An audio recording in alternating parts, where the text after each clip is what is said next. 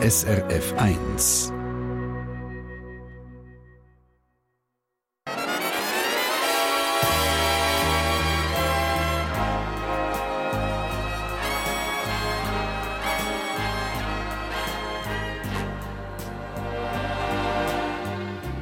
Persönlich.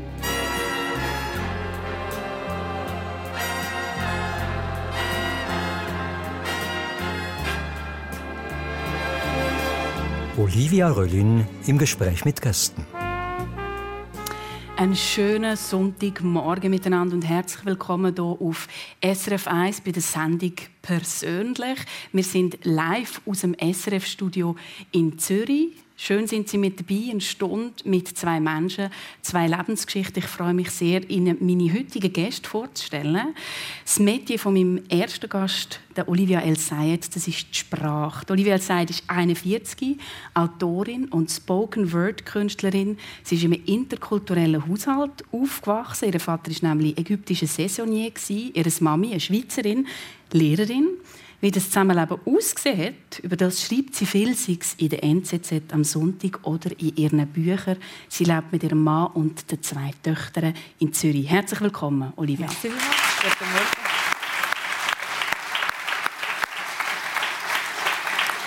Ja, und sein Metier, das ist nicht ganz auf den Begriff zu bringen. Bei mir ist auch der Marc Traufer, 43. Er ist vielleicht so etwas wie der Inbegriff vom Hans Dampf in allen Gassen.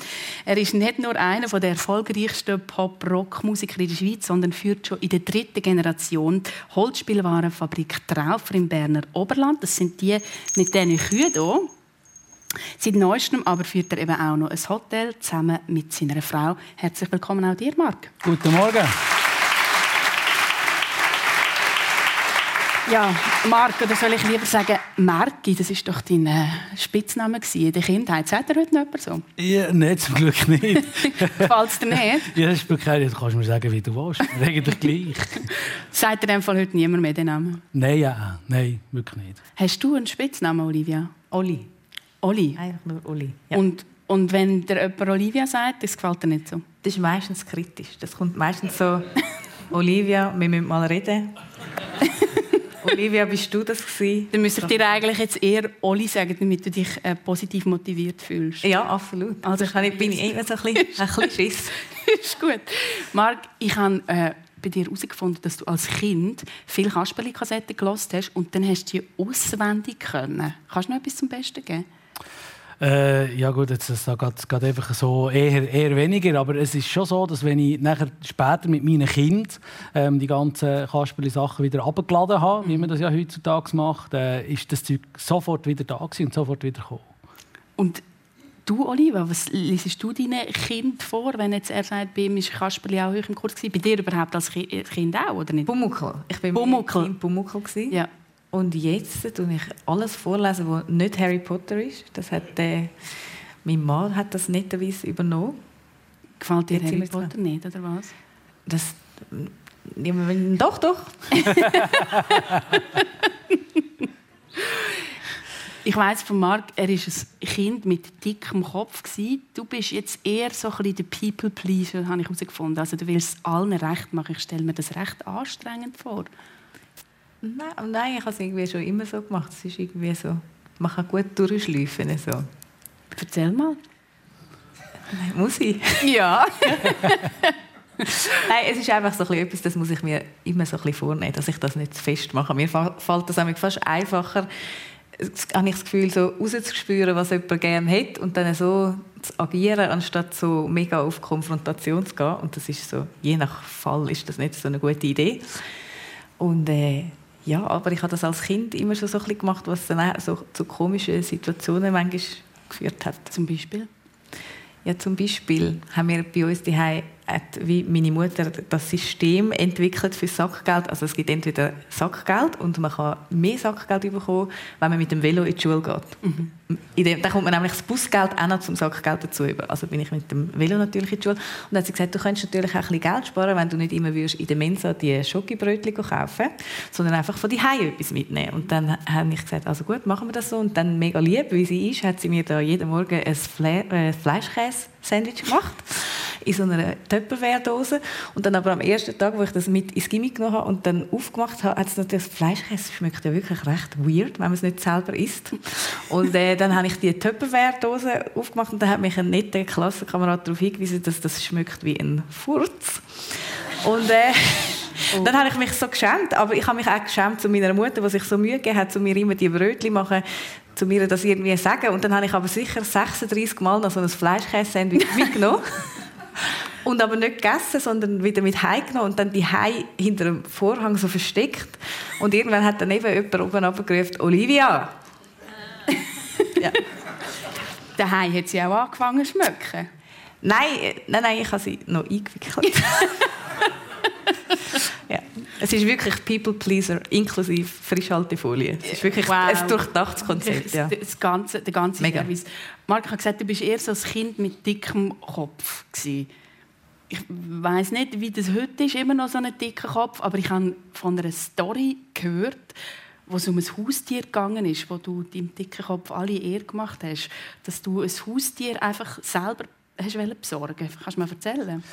Ja, ja, also das war wegen dem Hund. Also, ich habe gewusst, meine Mutter hat eigentlich auch gerne einen Hund. Mein Vater hat gar keinen Hund wollen, zum Verrecken nicht.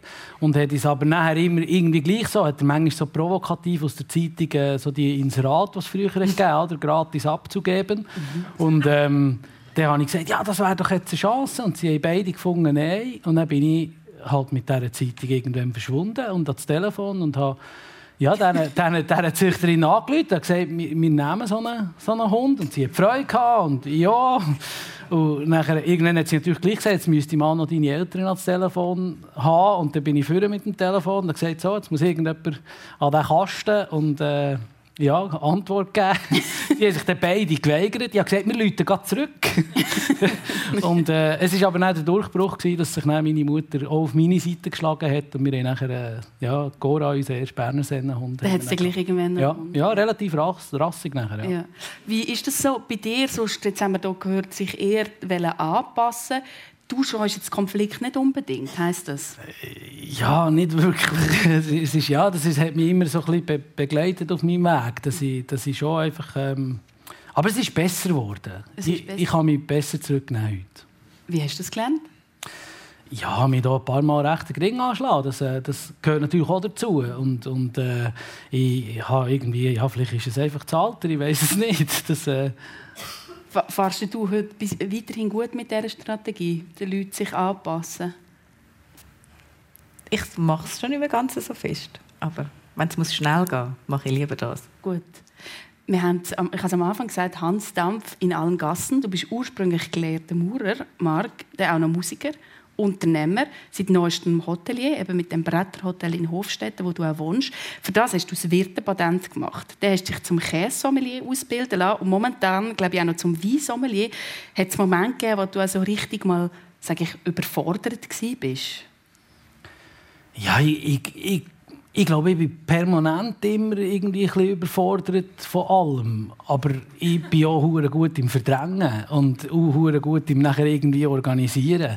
Also ich muss jetzt den Level 3 fahren ja im Herbst vom Weinsommelier. Das hat, äh, äh, ja, das wird richtig heftig und ich weiß eigentlich noch nicht so genau, wie ich das neben allem sonst vorbeibringe. Aber ich mache das. Ich habe jetzt ja gesagt, jetzt machen wir es halt einfach. Mhm. Und für mich ist halt oft ich habe wirklich so ein das Problem in meinem Leben ist, dass ich vor nichts und niemandem Angst habe. Das ist wirklich so ein bisschen, manchmal schon Risiken ein, die, die vielleicht nicht so schlau sind.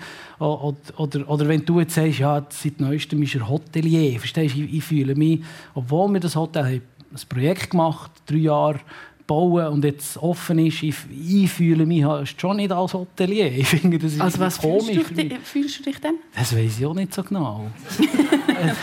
ich bin einfach, wie ich bin und ich mache, ich mache gerne. Mhm. Ich, ich, ich, finde, die, die immer schnurren, man könnte doch mal ein Hotel bauen. Das finde ich irgendwie ein bisschen blöd. Das findest du langweilig, ja. Du machst das, das hast ja du nicht allein durchgeführt, das Projekt, oder führst weiterhin nicht allein, sondern zusammen mit deiner Frau, Brigitte. Ich stelle mir vor, das ist eine rechte Herausforderung für die Beziehung, weil man muss ja auch wissen, das ist während der Corona-Zeit, haben ihr das angefangen? Da hat man nicht gewusst, wie wird das äh, weitergehen. Ja, das ist, das ist eine rechte Herausforderung. Ist vor allem, oder, wenn man sich jetzt zurück überlegt, oder, wir haben vor gut einem Jahr ja eigentlich noch nicht wirklich gewusst, wie wir den im, jetzt im neunten Monat, mhm. oder, wo wir offen haben. Äh, wir haben dann im April noch nicht zu 100% sicher können sagen, wir tun ohne Maske, ohne Scheiben. Es ist ja verrückt, oder? Es ist alles jetzt schon wieder ganz weit weg, aber vor einem Jahr hat uns das täglich beschäftigt.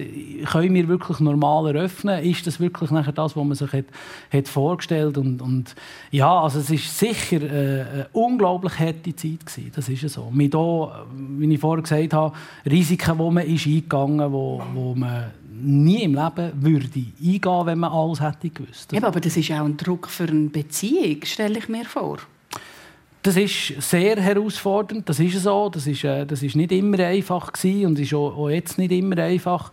Ähm, ich habe aber das Glück, dass, dass äh, eigentlich Brigitte von Anfang an immer gesagt also sie hat ganz klar gesagt, was darum ist gegangen, soll jetzt durchziehen.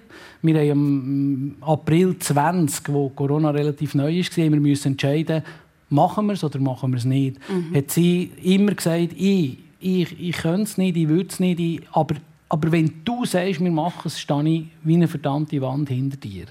Und das ist, äh, das ist nachher der Grund gewesen, ich für mich, ich habe einfach gedacht, jetzt hast du irgendwie das alles angereist, jetzt hast du die Chance, ein Hotel zu bauen. Mhm. Jetzt kannst du nicht Nein sagen. Und dann habe ich gesagt, jetzt machen wir es. Hast du Angst vor Routine oder was treibt dich an, so viele Sachen gleichzeitig zu machen? Nein, ich habe glaube, manchmal ein Angst vor verpassten Chancen. Mhm. Ich finde einfach, wenn ich irgendwo, also wenn, wenn du einen Ball hast und ein Goal, du musst ihn nur auf den Bügel hängen, dann bist du doch einfach ein Löps, wenn du es nicht ja, machst, oder? noch der richtige Tritt dazu, ja? ja, schon, aber irgendwie, das, es ist wirklich bei mir ein da. Ich denke, hey, ich, ich sehe eigentlich fast nur Chancen in meinem Leben. Mhm. Ich sehe selten Problem oder, oder etwas, das ich nicht schaffen könnte oder wo, wo nicht könnte gehen. Ich denke, es gibt für fast alles gibt's eine Lösung. Und, und das, eben, ich, ich denke halt in Chancen. Olivia, er denkt die Chancen. Du hast auch einen Lebenslauf, der relativ abenteuerlich ist. Ich lese jetzt mal vor, was ich hier alles herausgefunden habe, was du bist bis jetzt. Du bist Junior Online Promotion Manager mhm. Assistentin von der Geschäftsleitung, Editorial Manager, Rezeptionistin, Künstlerbetreuerin, dann hast du noch Sprachwissenschaften studiert und jetzt bist du Autorin und Spoken Word Künstlerin, also du deine Erzählungen vor Publikum ähm, vortragen mit, mit äh, Musik und Video. Was ist das genau für ein, man könnte sagen, Mischmasch an Tätigkeiten? Es ist wirklich ein Mischmasch und ich habe mich mega, äh, ich fühle da sehr mit dir. Ich habe auch immer, bei, also wenn jetzt jemand sagt, Künstlerin Olivia Elsay, dann denke ich immer so, wo ist sie? Weil ich habe nicht das Gefühl, es meint irgendjemand mich. Weil ich finde, es sind halt auch alles einfach so Bezeichnungen. Ich finde dann fast immer einfacher, zu sagen, ich bin die Schwester von dem und die Mami von diesen zwei Knäuel da und so. Und aber gar nicht in abwertend, aber einfach so, ich habe das Gefühl, die Berufsbezeichnungen die stimmen dann immer so für einen Moment und nachher verpuffen sie irgendwie wieder.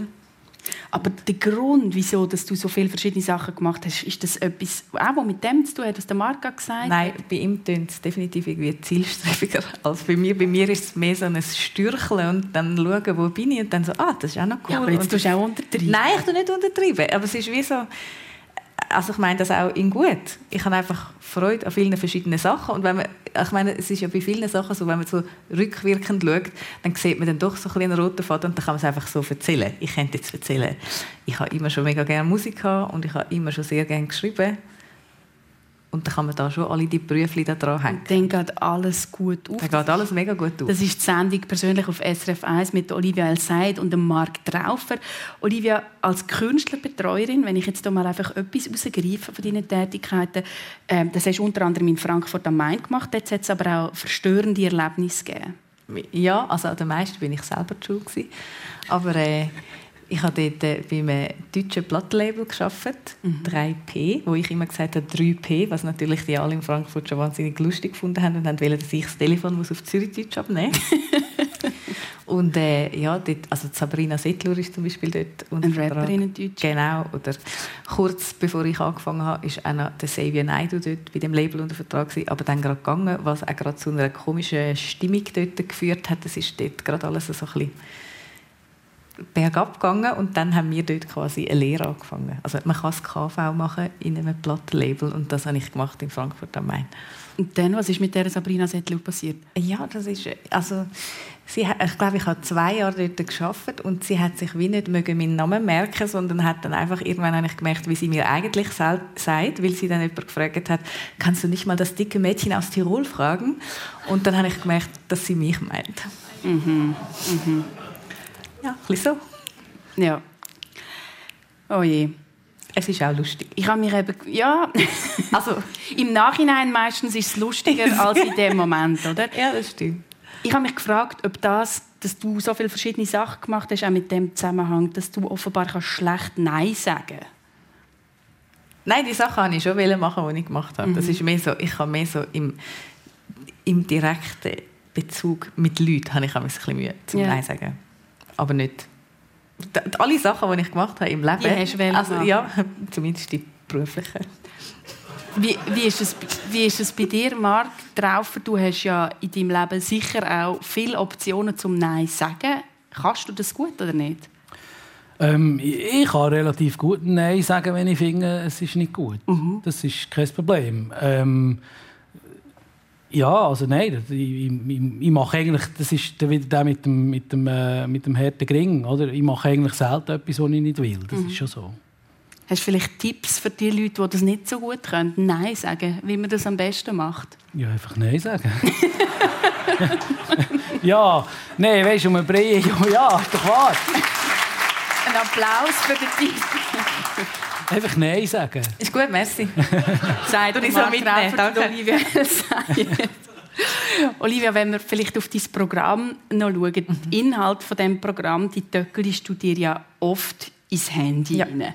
Ich stelle mir das erstens uh, mega mühsam vor und frage mich, hast du noch nie so eine Handy-Daumen gehabt? Nein. Also ich bin wirklich die schnellste Handy-Töcklerin. Aber warum ausgerechnet dein Handy? Ja, weil ich das immer da habe und dann habe ich so herzige Kinder und dann muss ich die fotografieren und dann fällt mir aber etwas ein, dann kann ich es gerade da reinschreiben und dann muss ich dann schauen, wo wir jetzt mit durch und wo aussteigen. Es ist ja wie alles einfach dort drin.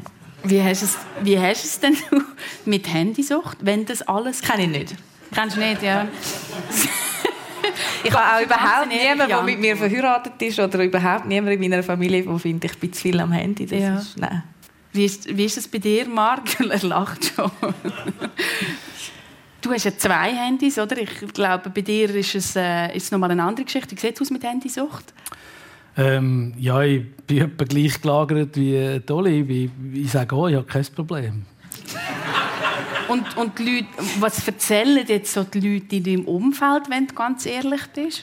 Ja, wenn ich ganz ehrlich bin, dann ist es natürlich schon so, dass ich, dass ich viel am Handy bin. Äh, da hat man auch immer wieder das ganze, die ganze Posterei, wo, wo man halt einfach, wenn man Instagram und die ganze Sache mache ich selber. Das ich finde, Frage, das machst du selber? Ja, ich mache immer alles selber, weil ich finde es peinlich, wenn jemand von einer Plattenfirma in meinem Namen irgendetwas postet. Das funktioniert nie im Leben und das ist auch die Leute versäckelt, finde ich. Und darum mache ich das selber. Dann bin ich aber wegen dem auch noch. Und dann haben wir so Weekend-Updates bei uns im Hotel, wo ich, wo ich selber filme und selber schneide. Und darum habe ich immer eine gute Ausrede, dass ich immer viel am Handy bin. Also ist das noch easy. Du bist nicht nur viel am Handy in dem Fall, sondern auch an den Instrumenten. Du spielst ja selber Handörgeri, Gitarre, Klavier. Wenn es jetzt bei dir so um Inspiration geht, wie holst du die Ideen für deine Songs? Du schreibst ja teilweise mit Teams zusammen und allein. Erzähl mal. Also gut, bei mir, so wie ich im Moment ein bisschen unterwegs bin, ist es wirklich so, dass ich mir das wie so ein bisschen planen muss. Also ich habe nachher äh, für, das, für das neue Album Glöckele bin ich mit meinen vier Jungs, mit meinen, mit meinen Produzenten, sind wir ins Wallis, ins Unterwallis, so in ein Chalet und haben es dort nachher passieren mhm. ähm, ich, ich, muss mir wirklich die Zeit ein bisschen zusammenklauen, ähm, weil ich doch, wenn ich, wenn ich im normalen Alltag bin, dann küsst mich jetzt nicht so gerade an jedem zweiten Baum die Muse und ich schreibe einen Song. Ähm, ich habe wirklich meine Songschreiber Teams, die viel reinpitchen, wo ich, wo ich auch mal angehe und sage, hey, könntest du nicht mal, oder, oder das wäre doch eine Idee, und dann kommt etwas zurück. Und dann ist es immer das Wichtigste, dass ich die Songs nachher auf mich, mein Leben und meine Wörter und meine Art kann umformen, dass ich am Schluss des Tages, egal wer den Song geschrieben hat, stehe ich nachher auf der Bühne und singe den Song. Also muss er für mich nachher dann stimmen und funktionieren. Also so wie bei dem Instagram-Account, da muss es sozusagen deinen eigenen Stempel drauf haben, dass du dahinter stehen Ich finde, es muss einfach ehrlich sein und mhm. das, das, äh, das braucht es, dass ich dort nachher einfach eben immer die Stellschrauben natürlich selber stelle, sonst funktioniert es nicht, habe ich das Gefühl. Aber was sind so, wenn du jetzt so müsstest zusammenfassen, kannst du sagen, was für Situationen, Momente oder so dich bewusst inspirieren? Für die Musik jetzt? Ja. Also ich bin natürlich als Musiker, ich sage immer, ich bin der mit den Ballonen, mit den Farbigen und ich bin für die Unterhaltung zuständig. Mhm. Also es gibt in diesem Land so viele gute Musiker, die extrem gute Musik und auch lyrisch extrem gesellschaftskritisch, die machen das hunderttausend Mal besser, als ich das je kannte. Aber ich bin natürlich der, der den Leuten einfach eine gute Zeit geben kann. Zum Traufer geht man einfach für wirklich mal eine Pause von seinem verdammten Leben zu haben, ein Bier nehmen, ein bisschen mit Kollegen tanzen und, und ein bisschen singen. Und das kann ich unterhalten. Und darum ist es, ist es bei mir oft so, dass ich mir überlege, wie funktionieren meine Songs live. Also ich habe ganz eine andere Herangehensweise an Musik, als dass ein Künstler, ich bin, ich bin kein Künstler, ich bin verrückt, wenn man mir sagt, ich sei Künstler, weil ich, ich mache das anders. Ich, ich, ich, ich bin wirklich, ich habe das Gefühl, ich bin wie ein Dienstleister für mein Publikum. Mein, mein Publikum wird unterhalten sein, wenn ich, wenn ich auf die Bühne komme. Und das ist mein oberstes Ziel. Und darum habe ich nie den Anspruch, dass ich jetzt in einer geistigen Umnachtung mit zwei Flaschen Rotwein auf dem Dach im Keller irgendein Lied schreibe aus meinem Innersten und dann das Gefühl hat, die Leute müssen das toll finden. Das ist ja die Erwartung von einem wirklichen Künstler. Ich, ich, ich mache das eher ich überlege mir, was würde den Leuten Freude machen und, und, und was, was würde ein Lächeln aufs Gesicht zaubern. Jetzt muss ich aber gleich fragen, wenn man gehört hat, was du alles machst, du hast gesagt, du machst es, um den Leuten eine Pause zu geben von ihrem verdammten Leben. Zitat. Ja. Was machst du, um eine Pause haben von deinem verdammten Leben? Das bin ich noch am herausfinden.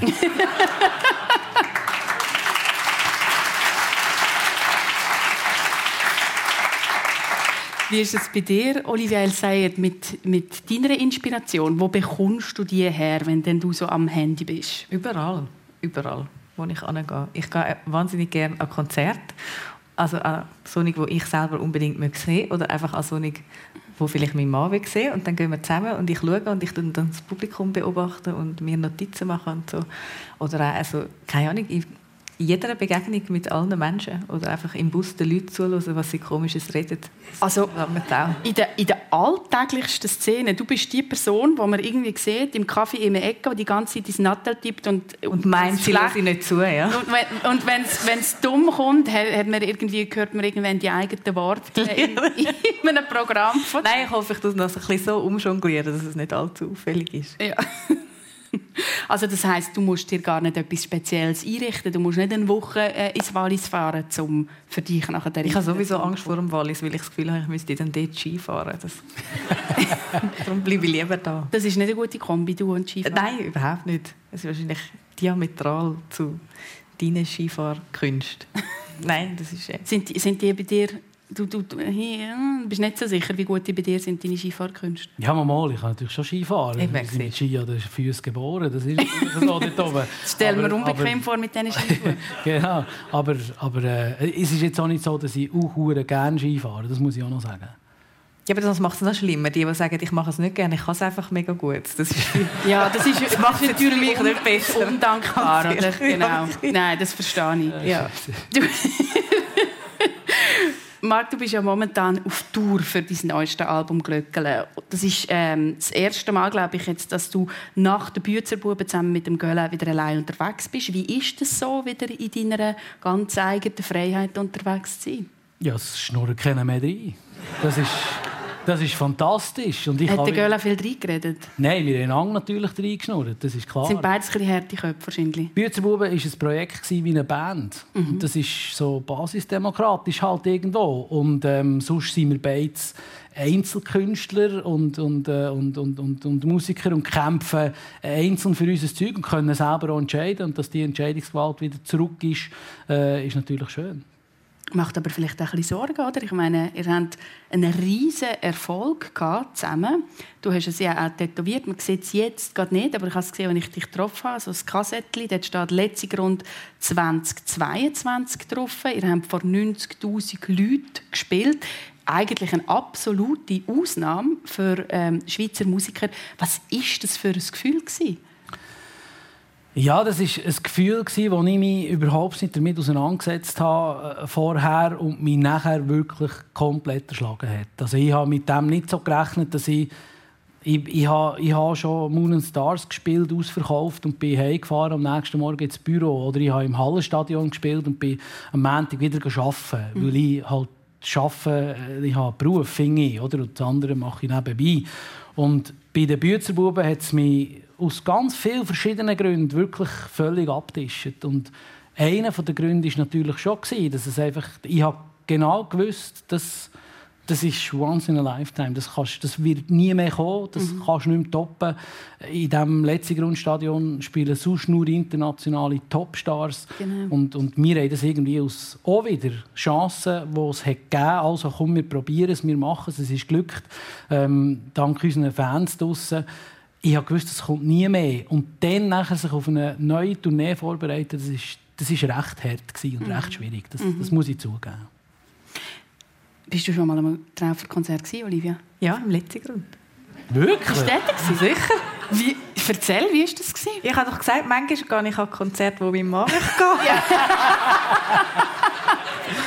Danke, Georg. Applaus für den Mann. Also man muss vielleicht kurz sagen, dein Mann ist, äh, der Gregor, er ist selber Musikproduzent. Georg, ähm, er, ist, er ist Musikproduzent, einer der erfolgreichsten in der Schweiz. Hitmail heisst, glaube ich, seine Firma, ja. gell? Darum bist du dort hingegangen. Erzähl kurz, wie war es? Ich, ähm... Schön. Jetzt ist gut ist sie so, dass sie nicht ehrlich sein kann. Ja. ich bin gespannt. Nein, also ich Jetzt kommt People Pleaserin. Es ist wahnsinnig. Nein, also ich muss dazu sagen, ich bin ein bisschen erschlagen gewesen, aber nicht vom Konzert, sondern wir sind gerade aus der Ferien heimgekommen und der Flüger hat mega viel Verspätung gehabt und wir haben eigentlich dann eben an das Konzert und nachher es ist wie ja, wirklich. Und äh, am Schluss sind wir dann am Konzert. Gewesen. Aber es war lustig und interessant. So, so, so ist es live. Man hat im Vorfeld nichts besprochen und dann kommen so Situationen raus. Ja, merci vielmals. das ist persönlich auf SRF 1 mit Olivier Elseid und Marc Traufer. Was mich noch würde interessieren, wie stehen ihr eigentlich zu Tätowierungen? Bei Marc sieht man, er hat viele Tätowierungen. Warum eigentlich so viel? Ja, das Problem ist, dass irgendwie, also es kommt wie nicht mehr darauf an. Also es ist, es ist so, ja, irgendwann haben wir mal angefangen mit dem und jetzt hört es wie nicht auf. Ich habe Angst vor Nadeln. Ich würde niemals freiwillig jemand gehen, wo mir irgendjemand etwas in die Haut piekst. Aber ich bin auch ein bisschen froh, weil ich glaube, ich hätte sonst irgendwie... Du würdest ja nicht mehr aufhören? Nein, oder mir würde an Nirvana irgendwie die Stirn stehen oder so. Darum bin ich recht froh. Jetzt haben wir vom, vom Konzert äh, geredet. Hören wir doch mal ganz kurz rein, wie das in dem neuen Album «Glöckele» so tönt. Beim Lied für dich ist Singen, nur beim Probieren geblieben. Und du glaubst mir einfach nicht, dass es an deinem Namen liegt.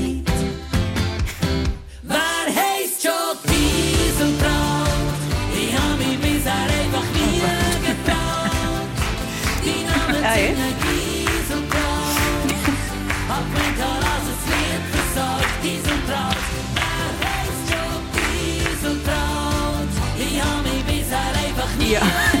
Fragst, wer heißt schon Gisseltraut.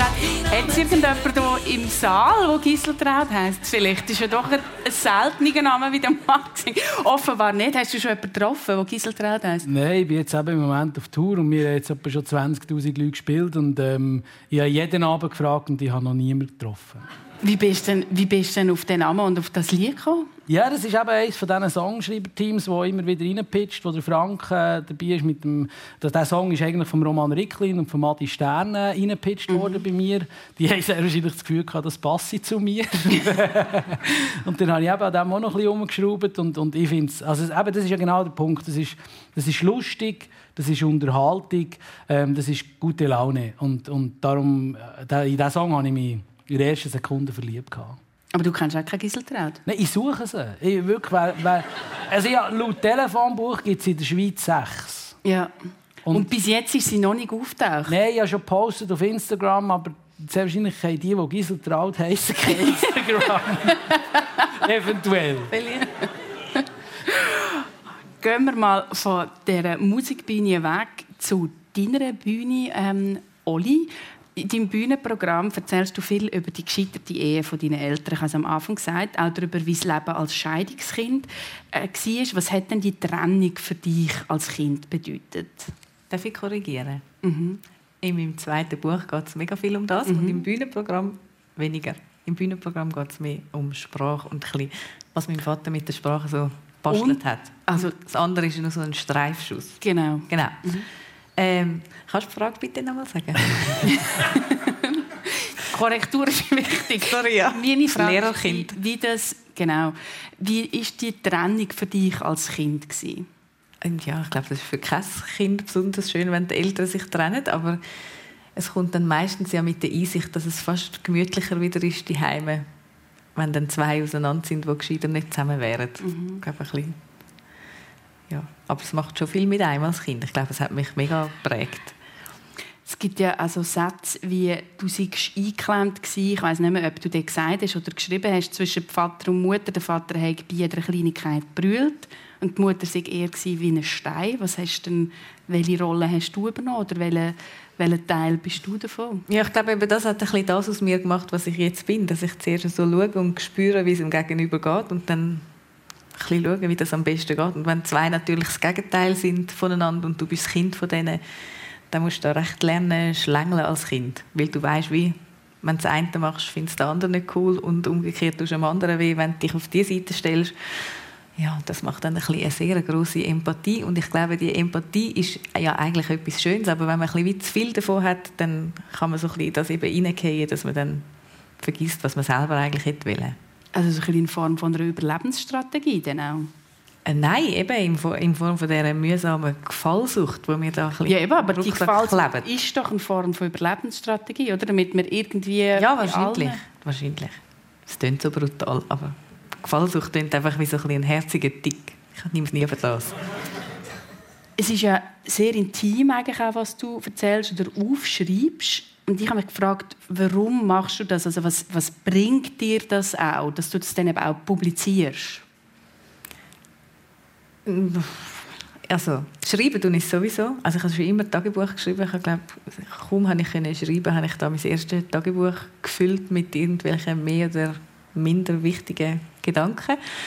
Und dann habe ich eigentlich durch Instagram gemerkt, dass es eigentlich die Leute ein bisschen interessiert und dass man das auch kann zwischen zwei Buchdeckel tun und dass die Leute das gerne lesen. Und es gibt ja viele Scheidungskinder und es gibt viele äh, Kinder von interkulturellen Ehen und irgendwie ist es noch schön, so zu spüren, also es ist ja immer schön zu spüren, dass man nicht alleine ist und ich finde es schön, dass ich wie einen Teil dazu beitragen kann, indem dass ich einfach das erzähle, was ich erlebt habe, oder das, was ich mir überlege. Ich glaube, ich wäre jetzt nicht eine mega gute, eben, äh, mega gute Erfinderin von einem Krimi oder irgendwie aber das, was ich denke, das kann ich glaube relativ gut und klar und analytisch und im besten Fall auch ein bisschen lustig aufschreiben.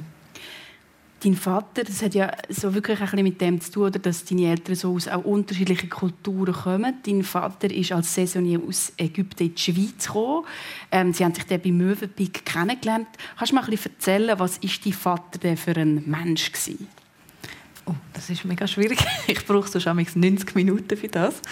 Ähm, und eine eigene Bühne. Aber ja, wie soll ich sagen, er ist von, eben von Ägypten da angekommen und hat im Möwenpick geschafft und das aber auch sehr geliebt. Er ist wirklich so der geborene Gastgeber und ein fantastischer Koch. Ähm, und dann aber mit der Zeit, es ist für ihn sehr schwierig gewesen. Er hat eine sehr starke, emanzipierte Frau geheiratet, weil Gegensätze sich ja doch dann sehr anziehend.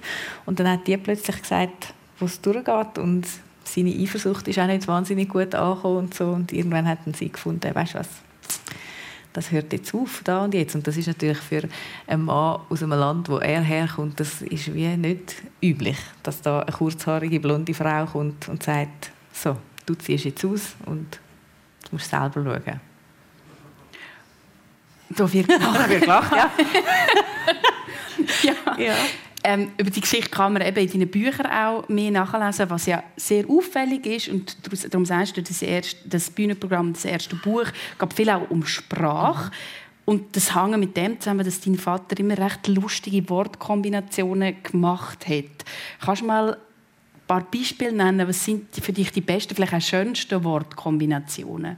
Ja, er hat einfach, er hat einfach gefunden, er hat dann wie so das Deutsch sich ein bisschen angeeignet und dann aber ein gewisses Level hat er einfach aufgehört, wo er gefunden hat, so langt jetzt das für mich und so ist es schön. Und dann hat man einfach da können mitmachen oder nicht mitmachen bei seinen Wortschöpfungen. Und er hat dann auch gefunden, ja, wenn man ihn nicht versteht, dann hat man eben keinen Sinn quasi für flowery words, weil so hat er einfach allem gesagt, wo er dann so umtauft hat. Und da hat man dann einfach müssen mitmachen, weil sonst hat man einfach gar nicht verstanden, was er gesagt hat.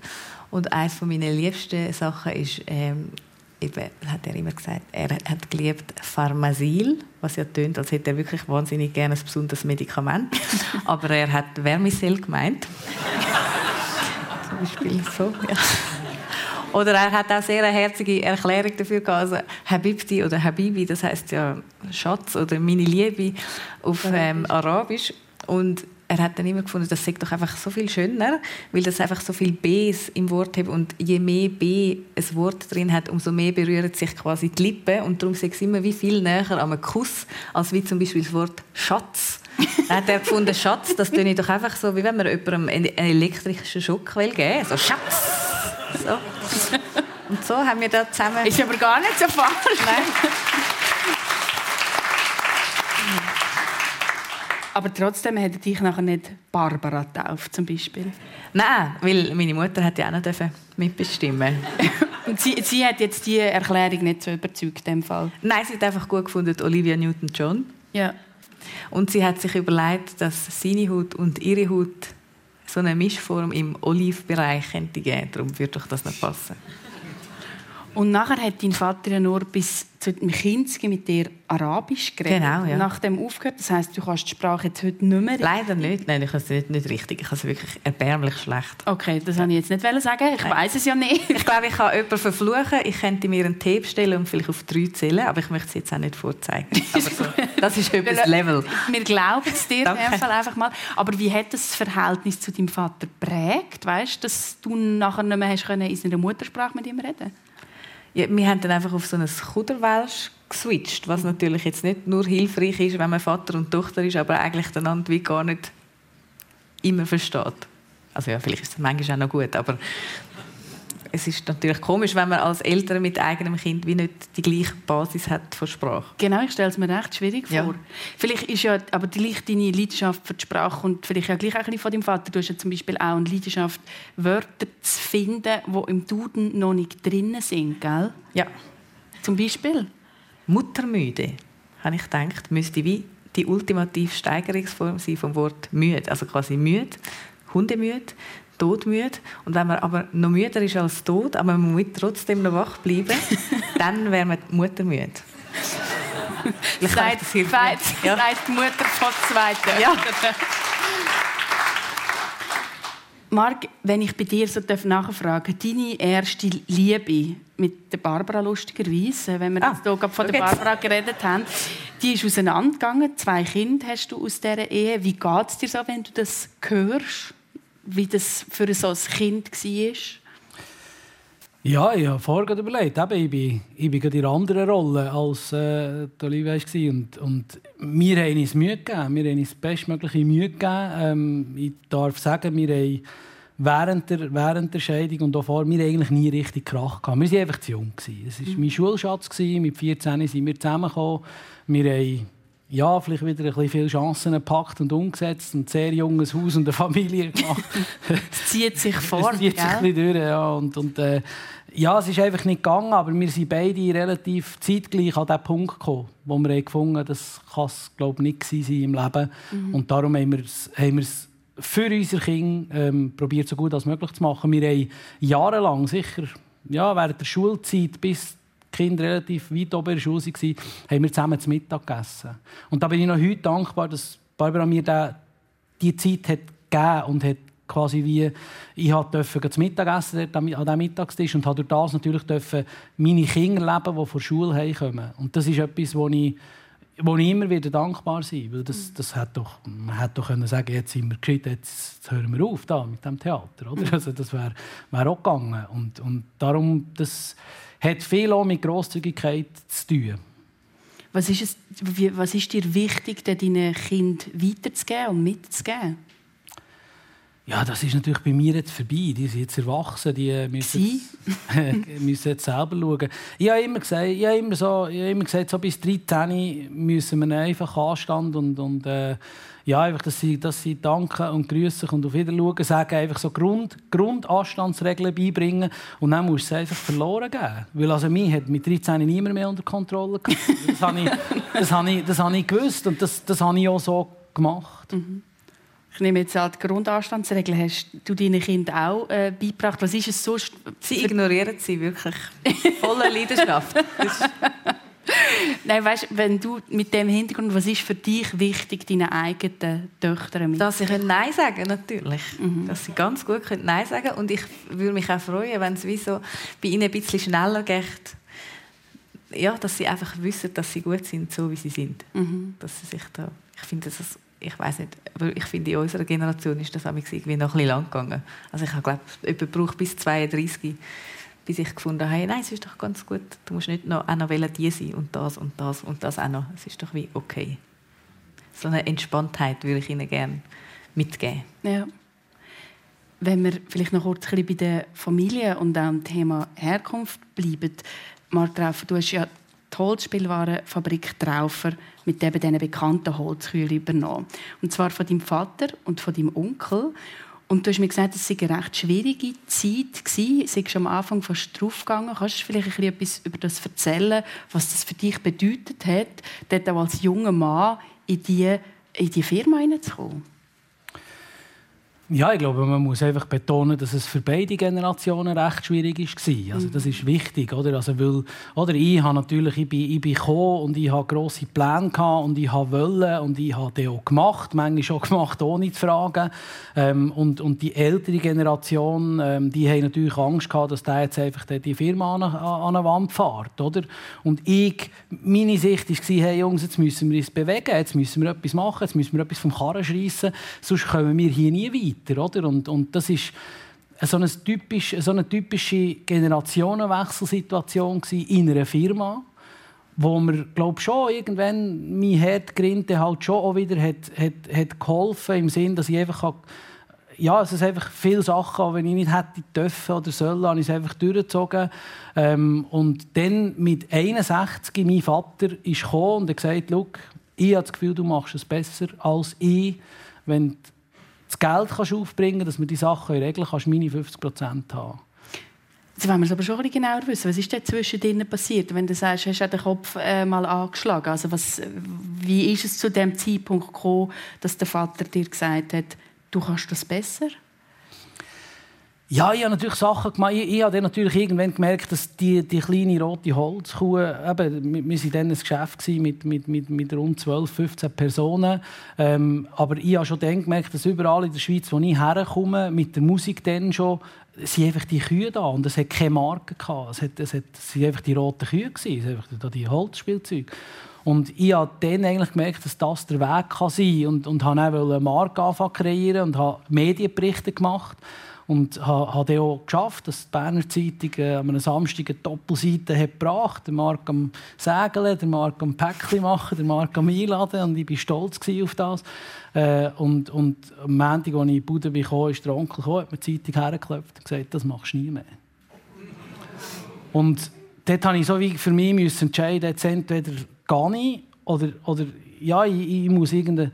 Und dieser Zeitungsbericht hat nachher, etwa zwei Wochen später, ein Telefon zur Folge von der Berner Kantonalbank, wo, wo, wo äh, dort äh, Marketingfachfrau gesagt hat, es kann ja nicht sein, dass wir für unser Kinderprogramm nur Spielzeug haben aus China und aus Plastik. Mhm. Können wir mal miteinander reden? Und long story short, ich bin dann auf das Bern, habe dann ein paar Muster äh, äh gemacht, wir, wir, wir haben mit denen einen Vertrag ausgehandelt, der sehr hoch war. Ich habe dann zum Beispiel nicht gewusst, dass ich für die Firma nichts unterschreiben kann, beziehungsweise es war mir einfach egal. Gewesen. Und ich habe, ich habe mit dem Bankdirektor von dieser Bank habe ich einen Liefervertrag unterschrieben, der unseren Jahresumsatz überstiegen hat. Oder? Mhm. Und bin mit diesem Vertrag heim und habe den Vertrag auf den Tisch gehauen und habe gesagt, so, und dort, und das muss ich sagen, ist die Fairness vom Onkel und vom Vater extrem hoch gewesen. Sie haben gesagt, okay, das hast du jetzt gemacht, aber jetzt musst du auch selber schauen, wie du es umsetzen kannst. Mhm. dann habe ich angefangen, Leute anzustellen. ja, und seither sind wir auch gewachsen und es hat auch alles funktioniert, wie man weiß. Ähm, du hast dann auch noch selber ein bisschen vorher dein Haus bauen in deinen eigenen Händen in Hofstetten. Du wohnst bis heute dort. Wird dir das Hofstetten vielleicht auch irgendwann zu klein? Ja, ich, habe, ich, habe, ich sage immer, bei heiteren Fahnen ist es gut beschrieben. Bei heiteren Fahnen sage ich ja, dass ich auch gehe. Mhm. Und ich gehe auch. Mhm. Und ich, ich bin viel unterwegs. Ich darf viel unterwegs sein, beruflich. Sei es mit den Holzspielwaren oder, oder sei es mit der Musik. Ich darf auch äh, international viel unterwegs sein. Und darum ist es mehr einfach ein Hey, ich komme gerne heim.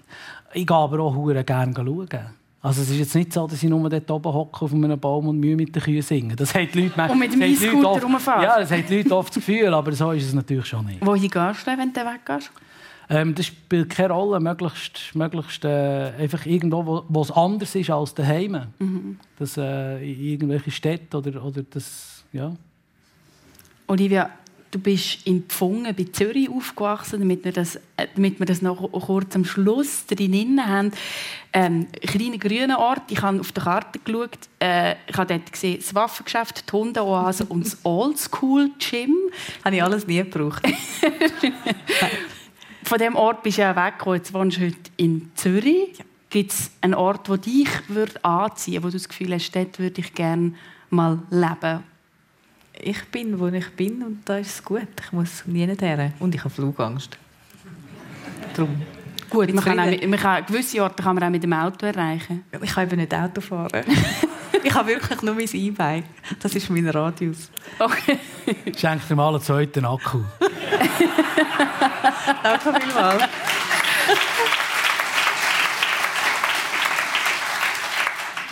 Ganz am Schluss möchte ich noch ein Zitat von deinem Vater reinbringen. Er hat mal gesagt, a good woman has a good TV. Ja. Darum hast du einen grossen Fernseher gebraucht, wo du ausgezogen bist. Ja. Hat sich das bewährt? Hast du heute noch einen grossen Fernseher? Absolut. Ich liebe Fernsehen schauen. es hilft für so viel. Es ist toll. Für was hilft es denn? Zum Entspannen, zum Überlegen, zum sich inspirieren lassen. Es hat so viel. Ja, man darf es nicht vergessen, was dort alles passiert. Darum kommt die Sendung ja auch noch im Fernsehen. Einzig wegen dem hast du einen grossen Fernsehmarkt zum Schluss.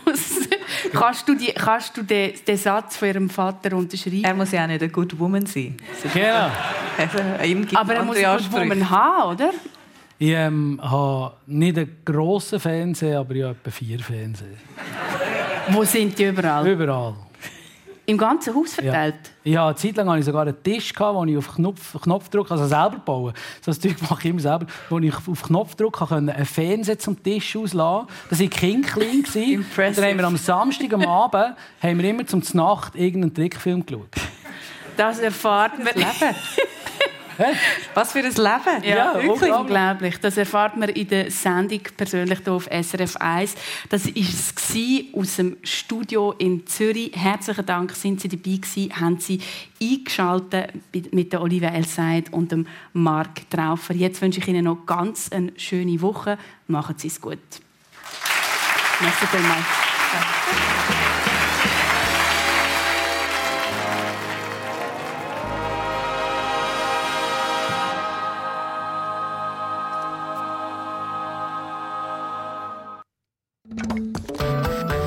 Eine Sendung von SRF1. Mehr Informationen und Podcasts auf srf1.ch.